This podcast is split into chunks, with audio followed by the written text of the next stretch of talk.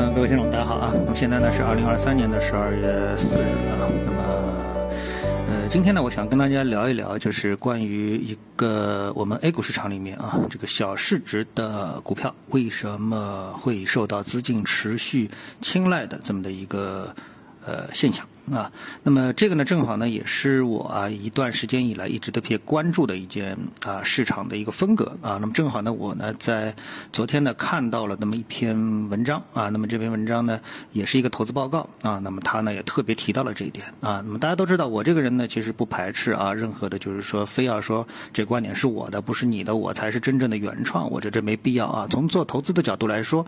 呃，我们能够看到市场真实的一面，学习到这一面。啊，把它变成自己投资的力量，我觉得才是最最重要的。就像我们的听众啊，听我的这个节目，如果说你能从中得到一些什么受益的话，那我觉得这是呃我最高兴的一件事情啊。当然也会有人说我胡说八道啊。那么像我们做市场嗯评述的话呢，经常会听到有人说你是胡说八道，我觉得这个也正常啊。任何的一件事情，总有呃他本人的认知，包括我自己本人认知，似乎也可能会有偏差。啊，但是呢，呃，如果说你只是刻意的希望自己的观点能够得到别人的共鸣，或者说你希望看到能跟你是站在一个立场上的，呃，这个呃观点，啊那就是主动的去迎合啊，那么这个呢，我觉得对个人应该说没什么太大的一个帮助啊，因为毕竟对于一个个人来说，相对于市场，相对于整个的市场来说，你总归是渺小的，你的认知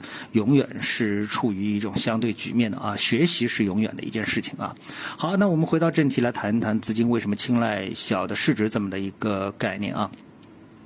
那么看到，首先呢，它是一个现象啊。那么在本轮的反弹行情中呢，这个小盘风格占优啊。那么这轮反弹行情呢，是始于十月二十四日啊，从十月二十四日开始的这么一个反弹的行情，风格分化是较为的明显。以国证两千为代表的小市值指数涨幅明显是跑赢上证五零、沪深三零零等大市值的指数，并且从十一月下半月以来呢，小盘风格扩散到了北证五零指数啊。从大盘比较来看的话呢。那么沪深三百对国证两千的比价呢，从十一月起加速收敛，两者的比价较年初是收窄了百分之十点五。那么在这个观点当中，当然我们首先看到的是小盘风格的一个比较，对吧？但是呢，里面呢，同样我要指出的是，大家有没有发现，就是我们的这个指数的设置当中，不管你是什么指数，其实它都不去。特别的关注成长性这么的一个概念，所以我们仅仅是一个统计啊，我们并不是一个对一个指数的一个优化。所以根据这些指数啊，呃，想要达到这个成长性的呃选股啊，成长性的投资，者难度是非常高的啊。好，我们来看这个。第二个观点，呃，最新的数据呢表明经济弱复苏的格局没有变啊，权益市场延续存量博弈的一个格局啊。那么这里面呢，我想呢，对经济的弱复苏啊这一点呢，提一下自己的感受，就是如果说你在上海的话，你会发现啊，那么这段时间就这几周来啊，这几周来，呃，这个路上的交通情况啊，持续的有一些加剧的堵塞，我不知道你有没有这种感觉啊？如果说路开始堵了，交通开始堵了，我觉得更大程度上反映的是经济啊更为的趋于活跃啊，那这绝对不会是一件坏事啊。所以呢，呃，如果说经济是弱复苏，那么如果从定性的角度来说，我觉得目前的复苏的这个程度啊，嗯，还是比较明显的啊。好，那么再来看其中第三个观点啊，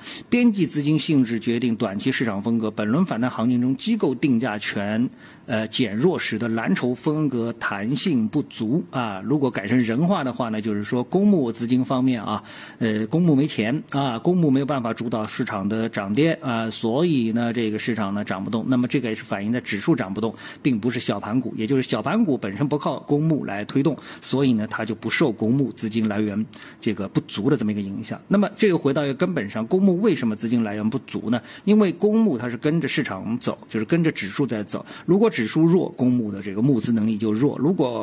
这个市场走强，公募的这个募资能力就强啊，所以呢，他们两个其实就像指标，那么指标呢？就是指数跟 MACD 之间的一个关系啊。那公募就是个 MACD，指数走强了，MACD 自然自然就走强了啊。我们的技术指标自然就走强了啊，就是这么的一个关系。呃，并不会说哎，因为 MACD 走强了，所以指数走强啊。这这是一个这个因果啊，它不是一个互为因果的这么一个事情，它只是一个指标。所以呢，公募啊愈发显示出，就是让我们之前节目当中我也跟大家说了，公募啊没有显示出它对这个市场的一种呃预判能力啊，或者说一种更强的一种能力，它只是在跟随这个市场啊。嗯，所以呢，在这种情况下面啊，要让投资者呃就是改变自己的这个就是呃理财的一个风格啊，就是委托理财这个风格，把钱交给公募，那我相信他的是信心是不足的啊。与其交给公募，还不如自己做啊。所以呢，公募资金不足呢，对于整个的一个蓝筹来说的话，那么显然推动力不足啊。这个我觉得是一个非常容易解释的事情啊。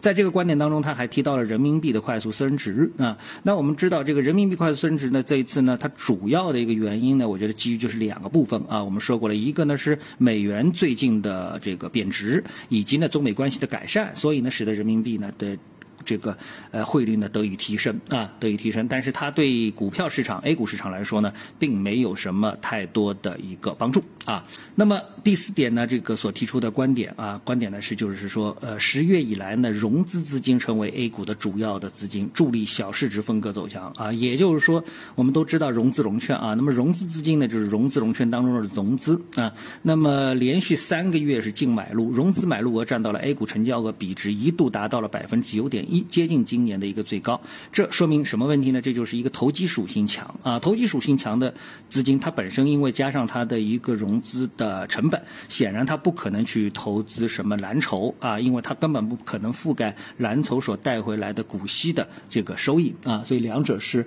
这个不相匹配的。那么它当然会去做投机。啊，呃，希望买进之后就会有连续的涨停。啊，或者短时间内呃百分之几十，比如说二十三十的这样的一个上涨，能够去覆盖。盖掉它呃这个融资的一个成本啊，所以呢融资自然是会去推动小市值的这样一个风格啊。当然了对最关键的一个问题就是小市值行情还能持续吗啊？那么从目前的一个市场来看的，呢由于整个的一个小市值的啊这个股票的数量的一个巨大啊，所以呢它呃肯定是不会缺它的活跃性的啊。但是呢对大部分的普通投资者而言啊，这个你在这么多的小市值股票当中能够找到这个牛。股啊，能够找到短期爆发的股票，这个难度显然是极高的啊。所以呢，小市的行情还能持续，但是不是跟你有关系，这就不一定了，对吧？